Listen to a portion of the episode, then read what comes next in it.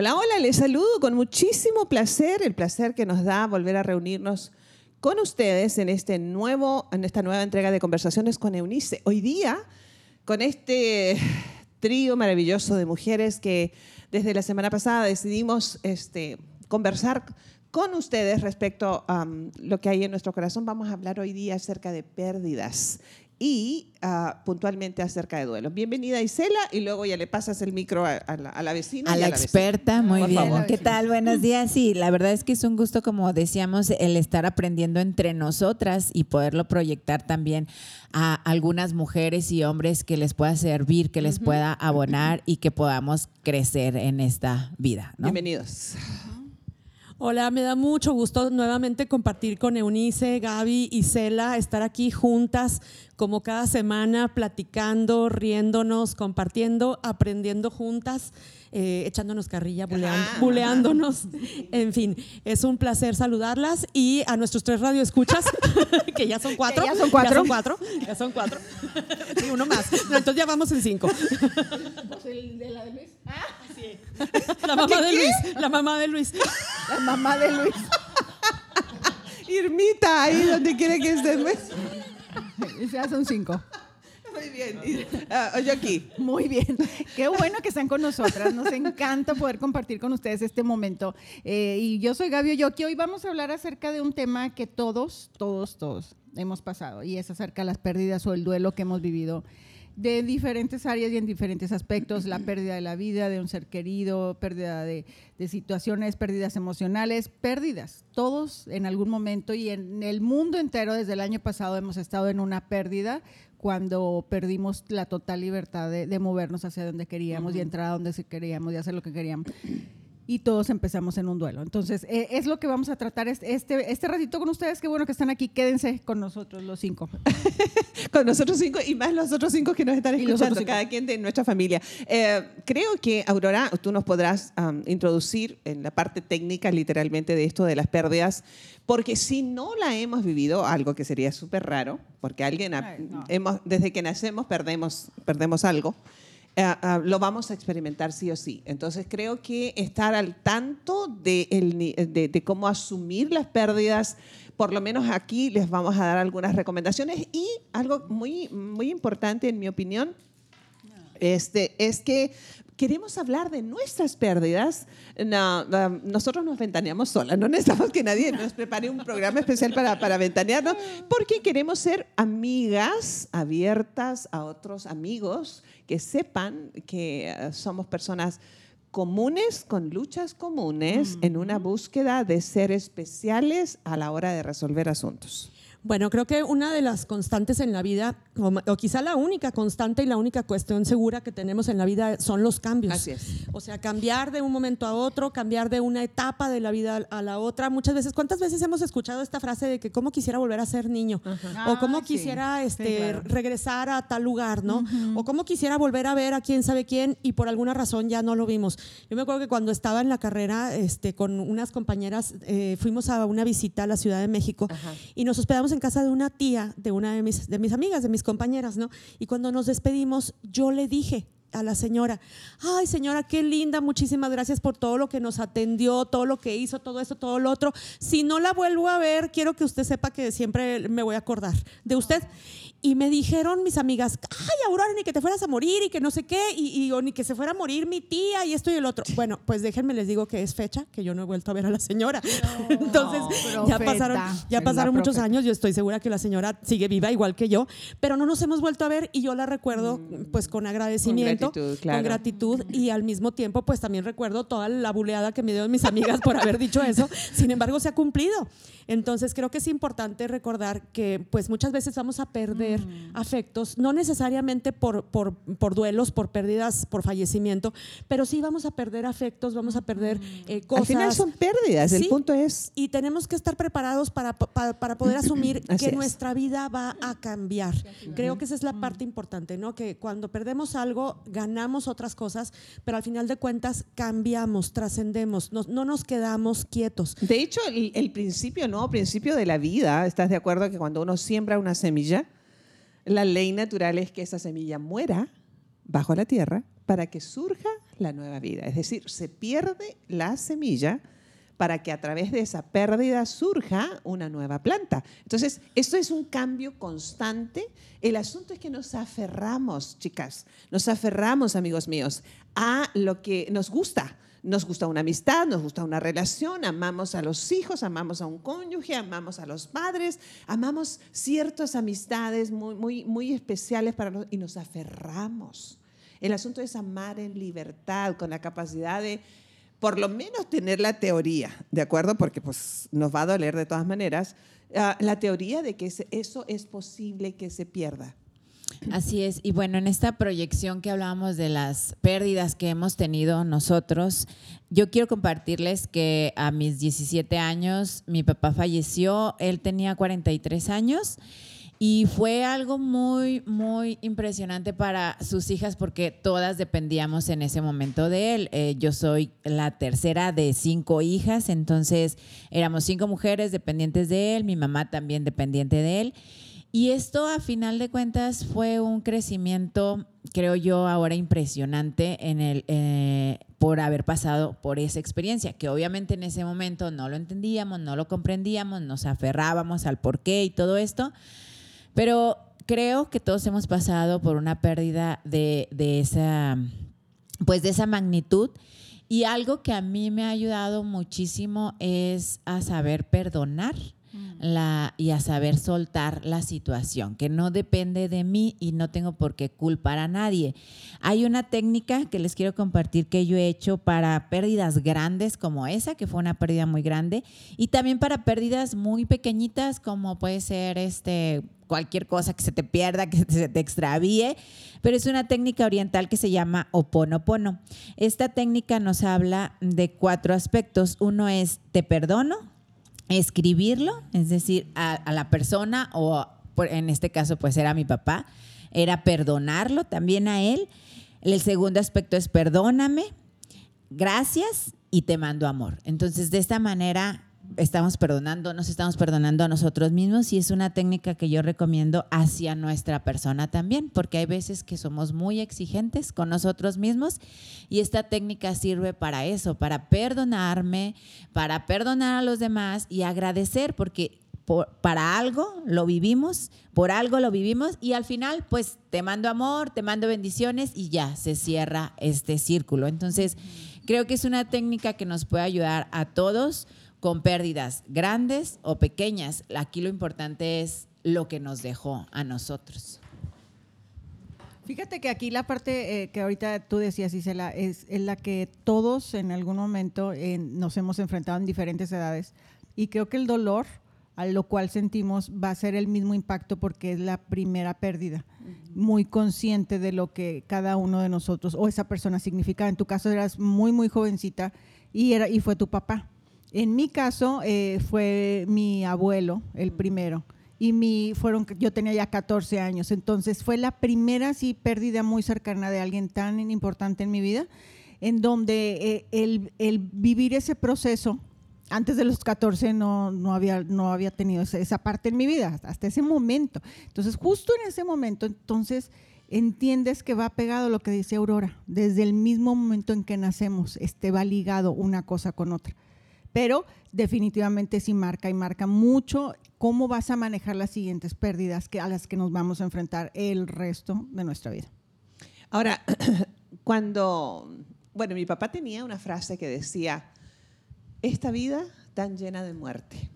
Eh, fue una de las, de las personas que ah, más impactó mi vida personal respecto a los cambios famosos de los que estamos intentando hablar, de esto, a propósito de pérdidas de lo que sea. Él, por ejemplo, nos enseñó a asumir la muerte con la mayor naturalidad que fuese posible. Eh, habló conmigo que yo soy, fui la primera y, también eh, en este momento ya no, pero fui la primera por muchos años de mi familia que vivió fuera del país, donde, bueno, a miles de kilómetros de distancia de los que yo consideraba cercanos.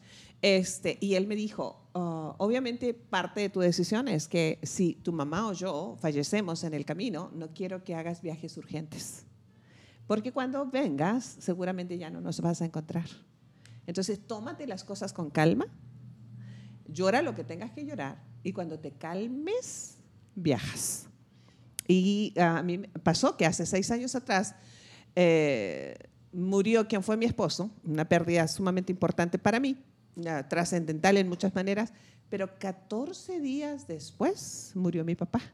Entonces, en un lapso tan corto de espacio, dos personas muy significativas se pierden, o yo las pierdo. Como yo digo, los que mueren ganan todo. ¿Sí sabes? O sea, mm. ganan todo, ganan ya, no, no, tienen que pagar en esta tierra ningún, ninguna deuda más. Este se acabó. Pero los que quedamos, perdemos, perdemos eh, su figura, perdemos su cariño, perdemos su presencia, perdemos, perdemos, perdemos, en todo caso pero ellos ganan. Entonces, en esas pérdidas creo que tenemos que aprender a asumirlas, pero, Aurora, ¿estás de acuerdo que la gran mayoría de los seres humanos no estamos preparados para las pérdidas? Sí, y aquí quisiera retomar lo que siempre mencionamos en relación a la familia, en relación a este aprendizaje que desarrollamos en el seno de nuestra familia que nos haya tocado tener, con nuestros padres, con nuestros abuelos, nuestros tíos, la familia extendida que se convierte en un recurso muy importante.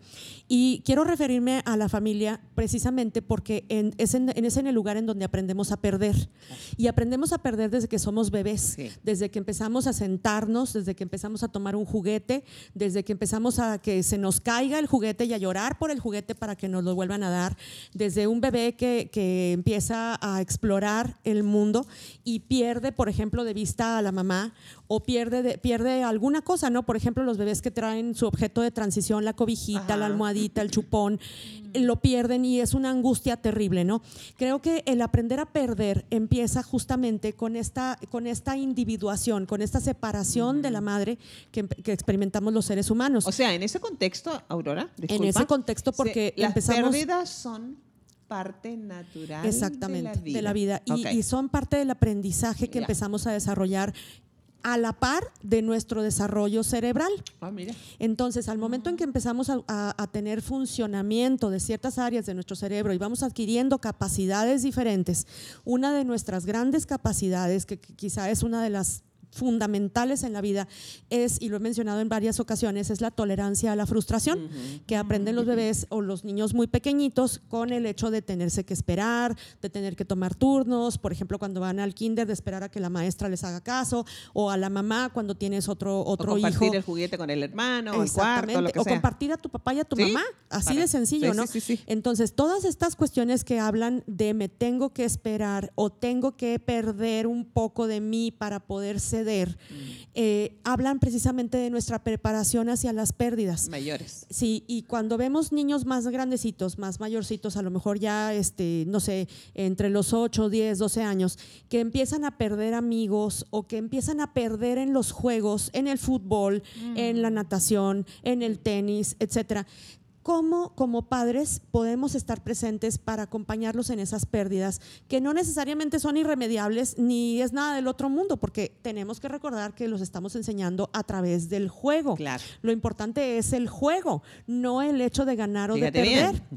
todo, todo, un, todo un tema, todo porque en el juego precisamente el niño aprende a conocerse a sí mismo y a conocer el mundo y es un laboratorio, en realidad. O sea, los padres reactivos que están ahí peleando con otros papás o con el árbitro, ¿qué onda? Eh, nunca pues imagínate, nunca aprendieron, nunca aprendieron y nunca permitieron que el niño enfrentara sus propias pérdidas. Entonces, esto es, esto es una parte muy importante. El, jugar es experimentar. El perder incluye rasparse las rodillas, incluye mm. caerte de la patineta, incluye perder el juego, perder el juego, incluye perder el juguete, incluye que el juguete se rompa por estar jugando y, bueno, ¿cuántas veces no hemos visto niños que en la desesperación porque se les rompió un juguete o porque se les perdió, inmediatamente tienen papás que sustituyen, que reemplazan aquello que perdieron y que no son capaces de tolerar que el niño sufra su propia frustración y asuma su pérdida como lo que es, como la pérdida de un juguete. ¿Cuántas veces no vemos niños que estando aburridos, ya no te digo que están jugando, simplemente se aburren y el papá se convierte en el entretenimiento fundamental de la criatura y en el responsable de proveerle al niño pasatiempos o entretenimientos suficientes para que el niño no se aburra? Sí, cuando los chicos dicen, ¿cierto? Hoy día es muy común decir, ya estoy aburrido. Sí. Y entonces yo suelo decir, qué bueno, disfruta tu momento. Y además, resuelve tu aburrimiento, porque pues un problema como el aburrimiento estaremos, estaremos de acuerdo que no es un problema trascendental, es un problema que a, lo que te está retando es a tu propia creatividad. Desarrollo de ¿En qué vas a invertir ese tiempo o en qué vas a convertir tu aburrimiento? Tienes que ser creativo para poder decidir qué vas a hacer en ese tiempo. Son pérdidas, ¿cierto? Son pérdidas. Entonces, fíjate cómo empezamos desde cosas muy sencillas, muy elementales que se aprenden en la casa. Simplemente, por ejemplo, imagínate, ahorita que, que desayunamos aquí todas juntas con nuestras gorditas, vamos a suponer que yo hubiera querido una gordita de picadillo y nada más hubiera una y me la hubiera ganado Gaby. Mordida, mordida. Mordida, mordida. No, no, no, porque a mí no me gustan las gorditas mordidas. Ah, yo la quería entera. Yo la quería completa. Un cuchillo, micha, micha, ¿no? No, tampoco yo la quería completa. No, porque yo no sé tolerar la frustración de comerme la mitad de la gordita. Fíjate cómo hasta en la edad adulta podemos llevar una situación tan sencilla o, que no aparentemente desde niños a resolver. Exactamente. ¿Y cuántas veces no somos capaces de asumir pérdidas tan sencillas de cosas que podemos haber dejado olvidadas en algún lugar? Cosas que decimos, no, pero es que era mío. ¿Cómo es posible? No, si no es mío, no es de nadie. Y esto aplica para, desde todo. Absolutamente todo. Póngale usted nombre y apellido a lo que usted puede aplicar para decir si no es mío, no, era, no es de no nadie. Eres para mí, no eres para nadie. Y ahí podemos empezar a ver películas como Atracción Fatal y cosas así, ¿no? Porque no sabemos perder y no sabemos respetar lo que no es de nosotros. Exacto, exacto. Entonces, fíjate cómo, y no hemos entrado a hablar de los duelos, de las pérdidas por fallecimiento de las personas. ¿Cuántas cosas no sabemos perder? Ni siquiera sabemos perder el tiempo. Imagínate. porque nos sentimos culpables muchos de nosotros. Exactamente, porque no merecemos ese tiempo de no hacer nada. De me voy a disfrutar a mí mismo y como decía mi abuelita, me voy a rascar el ombligo. O sea, ¿cuántas cosas no necesitamos aprender que pareciera que deberíamos haber aprendido en la infancia más temprana y que deberían haber sido como responsabilidad de nuestros papás?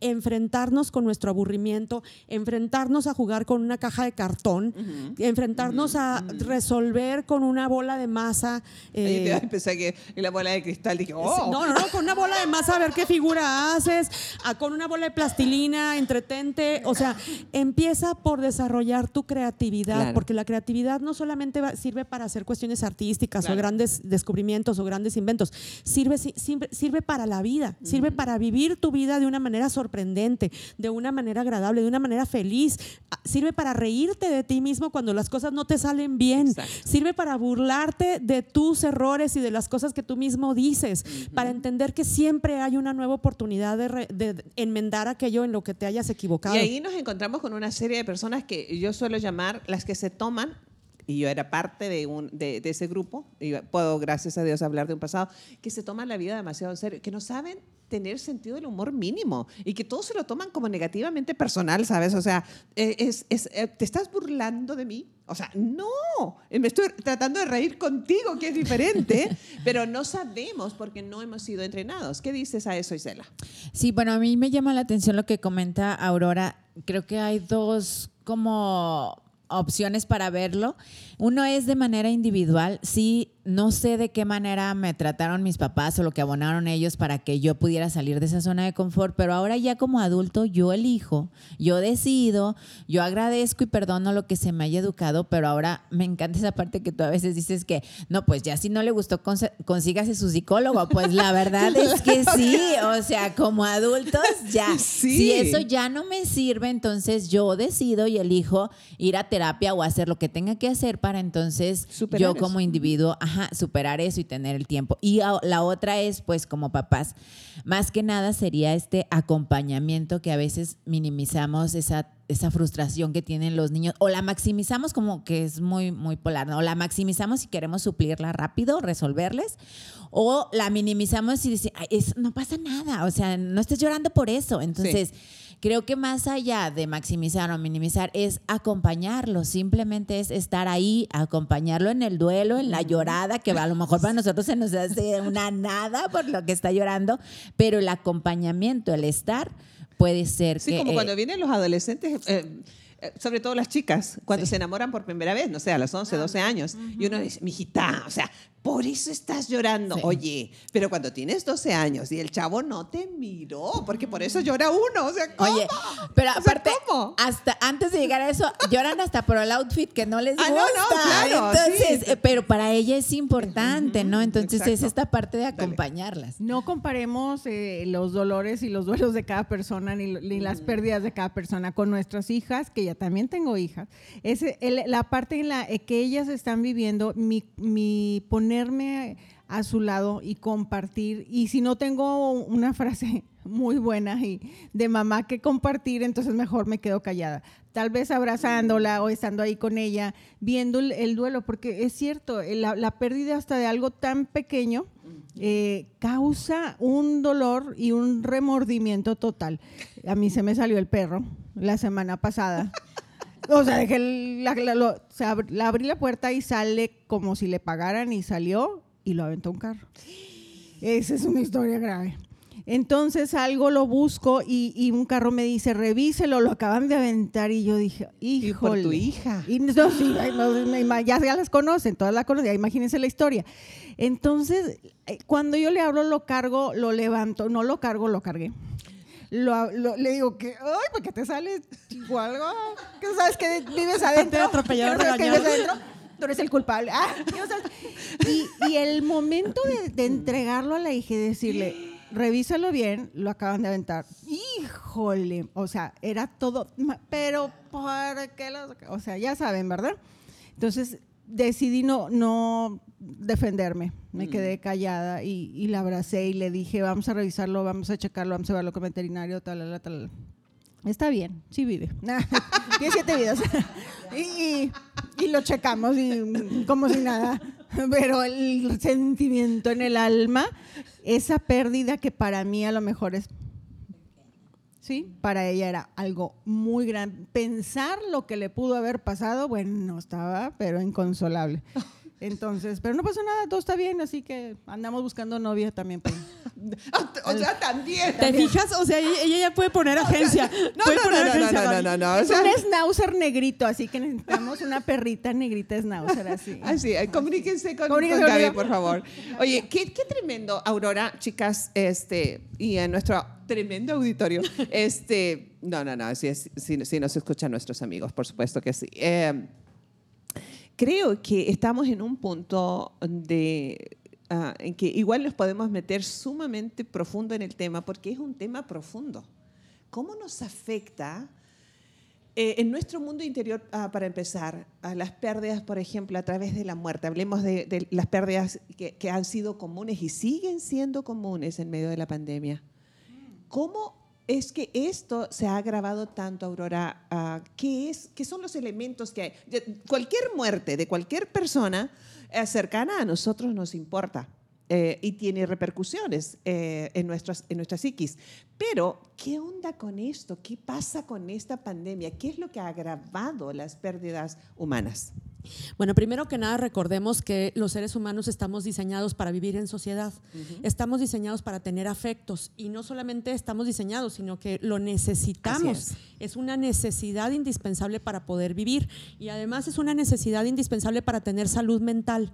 Muchas veces eh, en, terapia lo sabemos y lo estudiamos, la salud está en los vínculos, está en las relaciones que establecemos con los demás. Entonces imagínate, si la salud está en las relaciones que establecemos con las demás personas y además en estas relaciones depositamos nuestro afecto mm.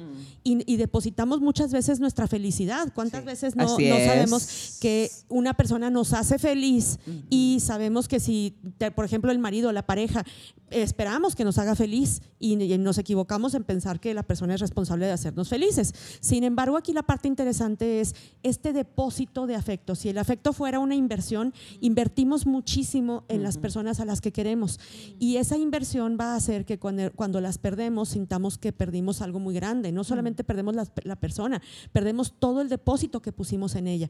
Y este, este depósito puede estar incluido en afecto, en experiencias, en tiempo que pasamos juntos, en muchos recursos, en familia, en amigos, en recuerdos que atesoramos con las personas. Y este depósito se convierte en algo tremendamente valioso para nosotros. De manera que cuando llega a fallecer una persona muy querida en la que depositamos o en la que invertimos muchísimas cosas valiosas, sentimos que se nos va la vida junto con esa persona. Entonces, imagínate ahora en la pandemia que ha habido tanta pérdida, tanta muerte, se ha movido una cantidad de afecto enorme porque no sabemos qué hacer o dónde poner todo ese afecto que más se con los agravantes estos de que en la gran mayoría de los casos las personas no se pudieron despedir.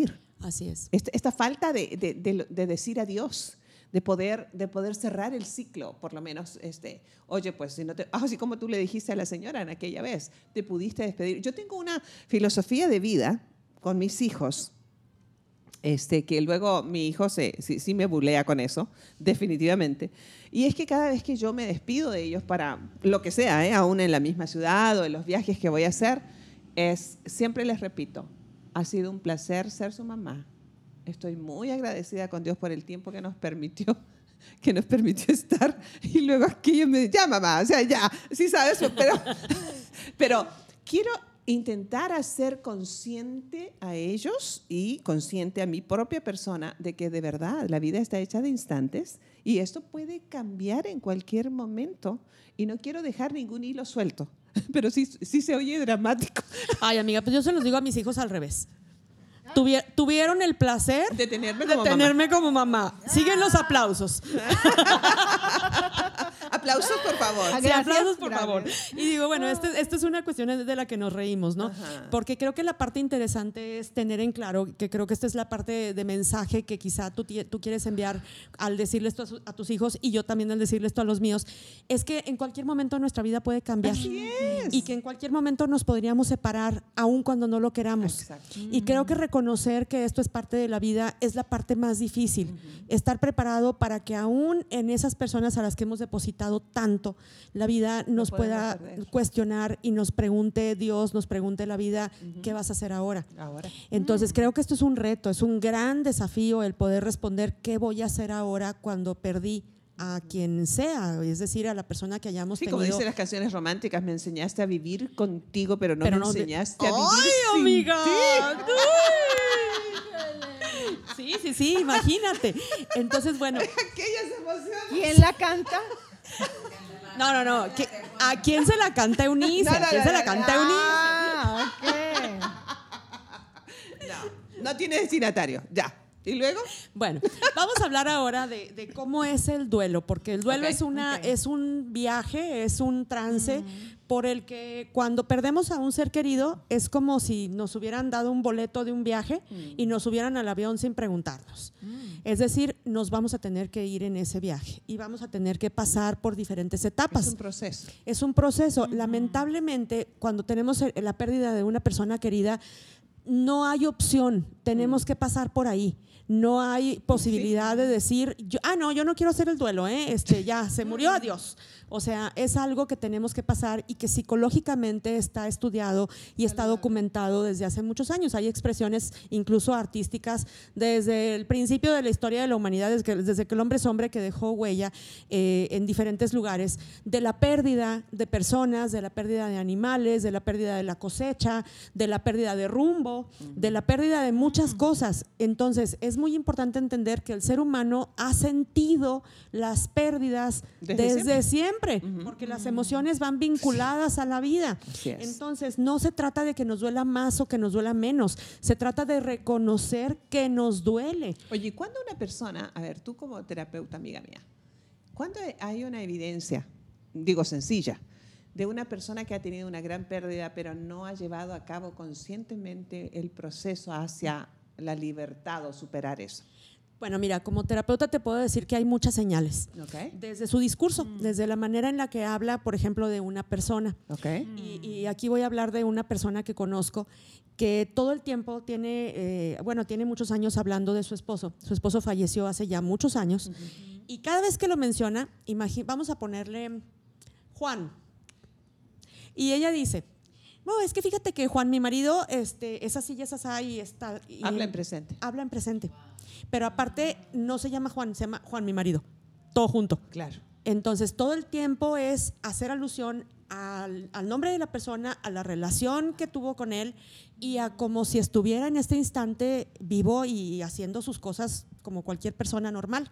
En alguna ocasión tuve, tuve una experiencia con ella en donde íbamos juntas en, en algún lugar y conocimos, saludé yo a una persona conocida mía. Entonces mi amiga empezó a platicar y mencionó a Juan, mi marido. Entonces mi amiga le pregunta, oye, este, ¿y tu marido a qué se dedica? Ah, no, se murió hace ya como quién sabe cuántos años.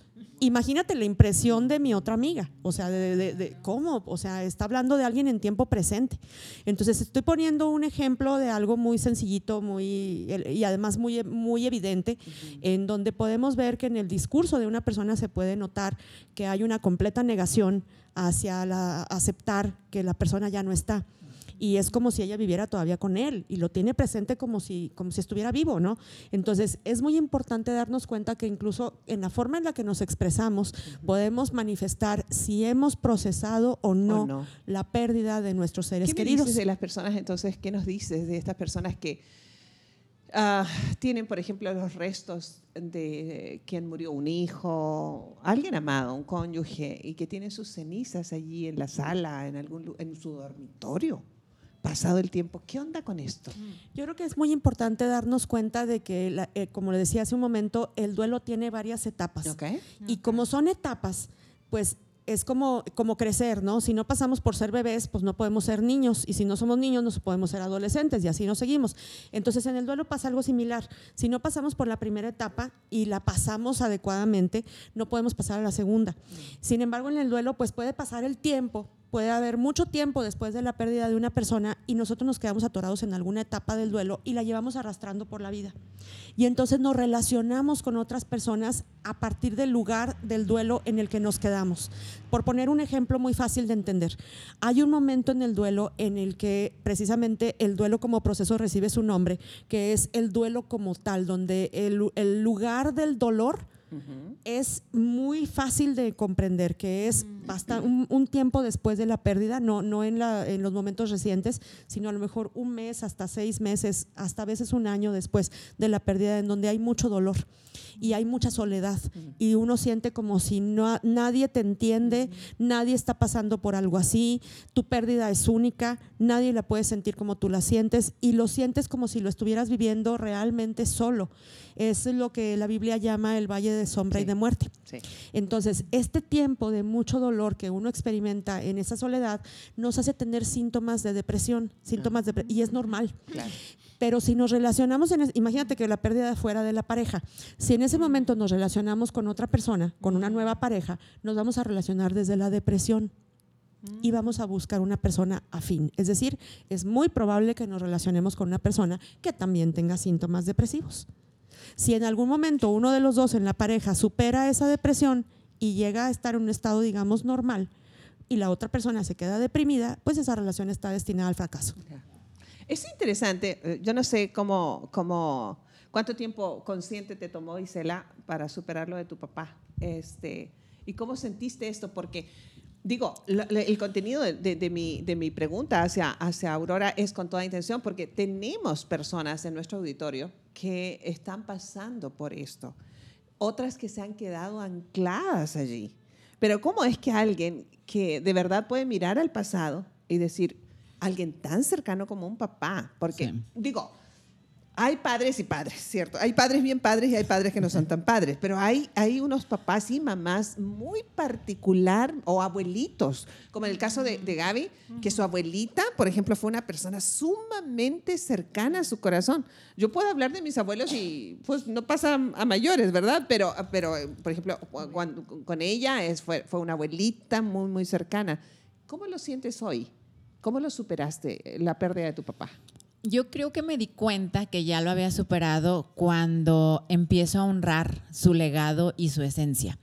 Así como Dios nos dio dones y nuestra honra hacia Él es desarrollar esos dones que Él nos dio, creo que las personas cercanas que estuvieron con nosotros, hay algo que nos encantaba de ellos y que cuando estamos en el proceso del duelo, pues no lo podemos ver o no, lo, no podemos sacar esa esencia Pero cuando ya pasamos esa, ese proceso de duelo, creo que sí podemos rescatar la esencia, lo que más nos gustaba de esas personas que ya no están con nosotros. Entonces, por ejemplo, de mi papá, a mí me encantaba, él era comerciante, era frutero.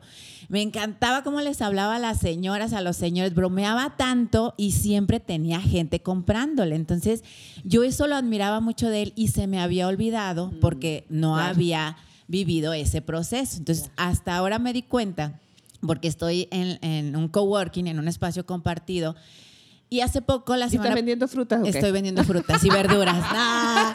pero fíjate, frutas y verduras. justo lo que me preguntaron, se acercaron y me dijeron, Isela, pues tú qué vendes que te diviertes tanto, porque estoy vendiendo y estoy platicando con el cliente y le estoy, sí le estoy vendiendo, pero estoy conversando con él y estoy realmente enfocada en él, ¿no? Entonces, eso me encantó porque me hizo recordar que esta, esa esencia la tengo. Entonces... Ah, muy bien, vendo seguros, vendo inversiones a las personas, que es algo intangible, entonces... Y sí hay que saber vender, porque la fruta por lo menos la puedes oler y tocar. Así es, pero creo que ahí es cuando digo, ya agradecí, ya perdoné lo suficiente y entonces ahora vamos a honrar esa esencia, ese aprendizaje que me dejó y a seguirlo. Entonces ahí es donde se continúa. Ahora ya la, con el legado. cambió a inversiones, ¿verdad? ¿Cómo superaste lo de tu abuelita? Porque yo eh, sé, o sea, cuéntales a la gente, porque eh, estábamos en Chile tú y yo cuando... de viaje. Bueno, sí, eh, es que conté hace rato el del abuelo. Y entonces son, como los abuelos tienen como una, una parte muy fuerte dentro de mi memoria y dentro de mi ser. Pero la abuelita, esa abuelita duró mucho y duró 92 años. Entonces estábamos de viaje, no estábamos aquí en la ciudad. Y me habla mi esposo. Y desde el tono de voz que, él, que escuché, me dijo, ¿sabes qué? Necesito decirte algo, este, está ya muy grave tu abuelita y, este, nada más quiero que sepas porque seguramente no la vas a alcanzar. Entonces estaba súper lejos, no iba, no me iba a regresar, faltaban días, no sé, 20 días para regresar. Entonces, eh, este, pues lo único que hice fue, pues, eh, no, no me acuerdo, no, no sí hice, hablé por teléfono. Lloraste eh, mucho. Lloré mucho, este, ella ya no contestaba obviamente, pero me dice mi hermano que le puso el teléfono y ella abrió los ojos al escuchar mi, voz. Yo, yo soy la primera nieta, de la cual la disfruté muchos años de mi vida. O sea, ella murió 92 años, entonces desde que tengo memoria ella estaba ahí presente. Y muchas cosas de las que yo sé de cocina, que saben que me encanta la cocina. ¿Y de plantas? Y de plantas. E, ella fue la promotora oficial en mí. Entonces ese, ese legado lo, lo, lo puedo disfrutar cada día y compartir porque cada vez que preparas algún alimento, ella siempre lo decía, lo, estás preparando con tu corazón y con toda tu alma. Entonces, eso exactamente esas palabras están aquí grabadas y lo, cuando yo preparo cualquier comida, lo que sea, eh, me acuerdo de eso. Entonces lloré mucho, obviamente. agua para chocolate. Agua para chocolate. Entonces lloré mucho, obviamente, y, pero a lo mejor el estar lejos, estoy segura que Dios lo, lo, preparó. No estoy segura, estoy convencida que Dios lo preparó, porque no sé cómo habría sido si yo hubiera estado aquí en la ciudad. Okay. Y, y pasaron esos primeros 20 días para entender, no sé, Aurora, dime qué pasó en mí, para poder comprender a lo que venía a enfrentarme este, ya llegando a, a, mi, a mi ciudad. Qué interesante, Gaby, tu proceso y bueno, qué, interesante que hayas tardado estos días en superar como la negación y en aceptar que tu abuelita había fallecido y que, y que de alguna manera tuviste la oportunidad de no estar sola cuando recibiste la noticia y, y, de poder ser acompañada, poder, poder incluso empezar a llorar y empezar a procesar esta pérdida. Es, es bien importante también, creo, quisiera retomar lo que decía Isela de honrar a estas personas que perdimos. Ahorita que estabas hablando de tu abuelita, yo recordé porque mi abuelita y, y la pérdida de mi abuelita fue muy parecida a la, a la, pérdida de tu abuelita. Yo también estaba de viaje cuando mi abuelita falleció y también mi abuelita, mi abuelita creo que tenía 94 años. Entonces también desde que yo tengo memoria, pues siempre estuvo presente la mamá de mi mamá, mi abuelita materna. Y actualmente una manera de honrarla a mi abuelita... Es cocinando. No, amiga, no, no, no, no. No, déjenme, les digo porque es una manera de honrarla tan sencilla y al mismo... O sea, no me cuesta nada de trabajo ni de esfuerzo, ni, de estar en el horno, ni en la estufa. Y a mi mamá también la honro de la misma manera, fíjate. Eh, afuera de mi casa, que es su casa, tengo unas macetas con geranios, porque en la casa de mi abuelita siempre había geranios siempre. Y el geranio es una planta tan noble. Noble. Aguanta, bueno, me aguanta a mí. Imagínate, o sea. Muy noble. muy noble. Entonces siempre tengo geranios. Y cuando los geranios se me llegan, se me llegan a quemar por falta de agua, por el sol, por lo que usted quiera, pues compro otros. Claro. Así de sencillo. Entonces, la maceta de los geranios ha tenido. Siempre ha habido geranios ahí. Ahorita creo que están medio quemadones. Si se terminan de quemar visitar el, vivero. Sí. Y en la parte de atrás de mi casa, en el patio, tengo una bugambilia. Mm. Porque la bugambilia era una planta que a mi mamá le encantaba. Entonces, cuando yo llegué a vivir a mi casa, lo primero que hice fue plantar una bugambilia y no me di cuenta de que era una planta alusiva a mi mamá hasta tiempo después.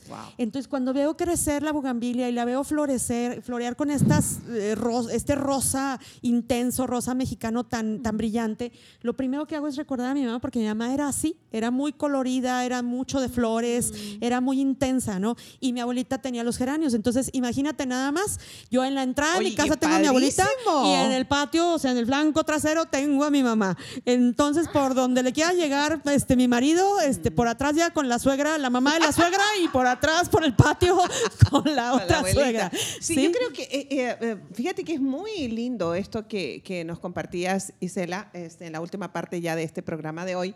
Ah, para ir como cerrando ideas, este, de cómo es que nos, debemos quedar con lo mejor de las personas.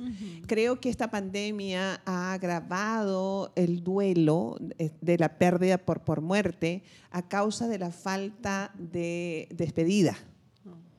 Y, de, y que en esa falta de despedida nos, nos dimos cuenta, nos hicimos conscientes de que hemos vivido creyendo que de todas maneras vamos a tener otra oportunidad. Y creo que la pérdida nos hace conscientes de vivir este instante, sí, pero ah, desprendiéndonos. Mm. Ah, así conscientemente de que probablemente no tengamos otra oportunidad. ¿Qué mm. tal si nos despedimos con un buen abrazo ahora que ya podemos en esta parte del mundo, por lo menos por, yo espero que Dios nos dé así la oportunidad de seguir abrazándonos porque ah, para mí los abrazos significan muchísimo.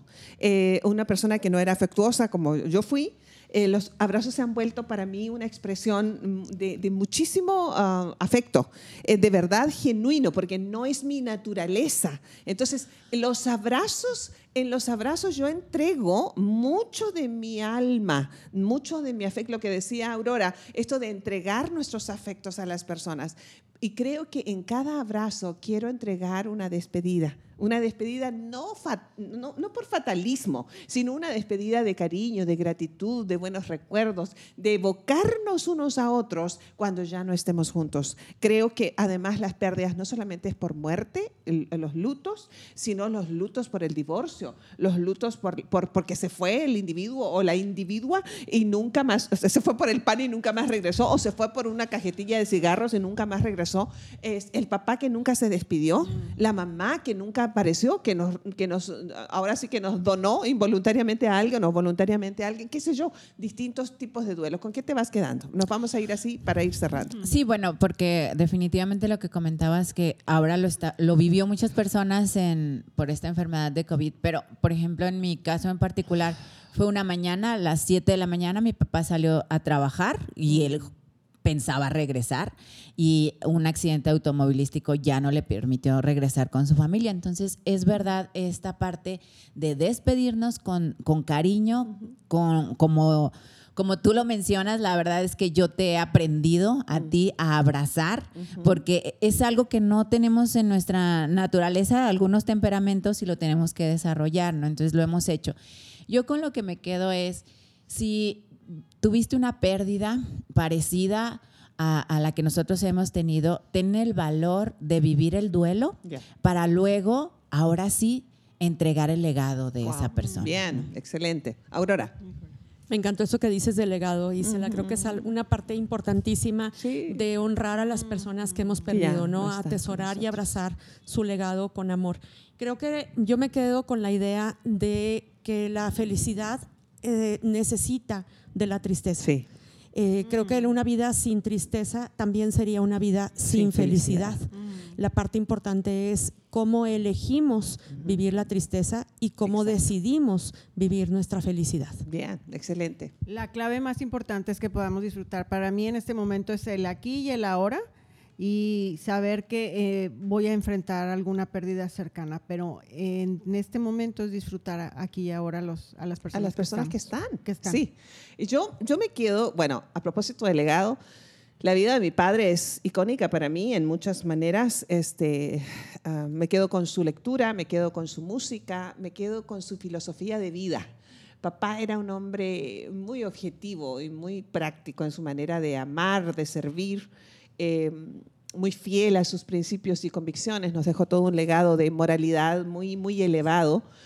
¿Y con quién fue mi esposo? ¿Qué te puedo decir? O sea, lo mejor que me, pudo pasar eh, en muchos años de mi vida fue que él existiera en mi vida, como enriqueció mi existencia a partir de su esencia, de sus valores. Eh, ¿Quién fue como papá? Que sembró una cantidad de amor y cariño en la vida de nuestros hijos que seguramente va a pasar a otras generaciones.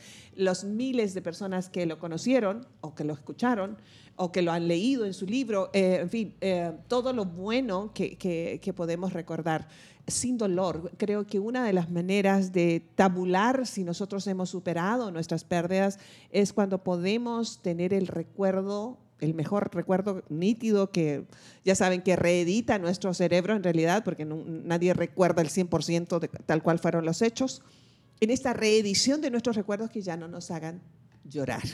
Por lo menos no llorar de dolor, porque podemos evocar a alguien y llorar de alegría por los momentos vividos, ah, ah, pero cuando ya las lágrimas no sean de dolor, sabemos que habremos superado Recuerden, nosotros los seres humanos no fuimos creados para tener la capacidad de olvido. El olvido no está dentro de nuestras capacidades, porque Dios reciclará nuestros dolores y nuestras experiencias para beneficio desde nuestra experiencia hacia otros. El único que olvida nuestro, nuestro pasado, totalmente es Dios, pero nosotros no. Entonces eso de que yo perdono pero no olvido, ¿qué te pasa? O sea, es una frase mal, mal empleada. Eh, creo que el, el, el olvido um, no es un privilegio nuestro, pero sí el privilegio que podemos desarrollar en quedarnos con lo mejor que la persona... Uh, aunque haya sido un desgraciado, ¿eh? o sea, aunque haya sido una mala persona. Eh, hay, mujeres y hombres que tienen un recuerdo pésimo de quién fue el padre de sus hijos o la madre de sus hijos. Eh, sin embargo, creo que te invito a que recapacites que a lo mejor de todo lo malo que hizo esa persona, tienes a tus hijos. Y ellos son lo mejor que te dejó esa mala persona.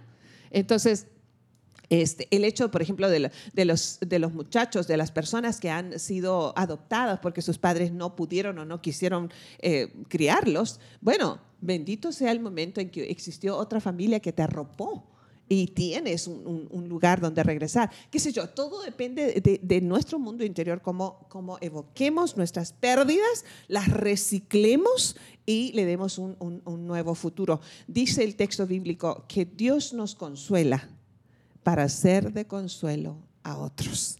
Y con eso cierro. Creo que es, ha sido magnífico esta, esta, esta conversa de, esta, de este día. Así que no olvide que mañana nos encontramos en otra entrega de...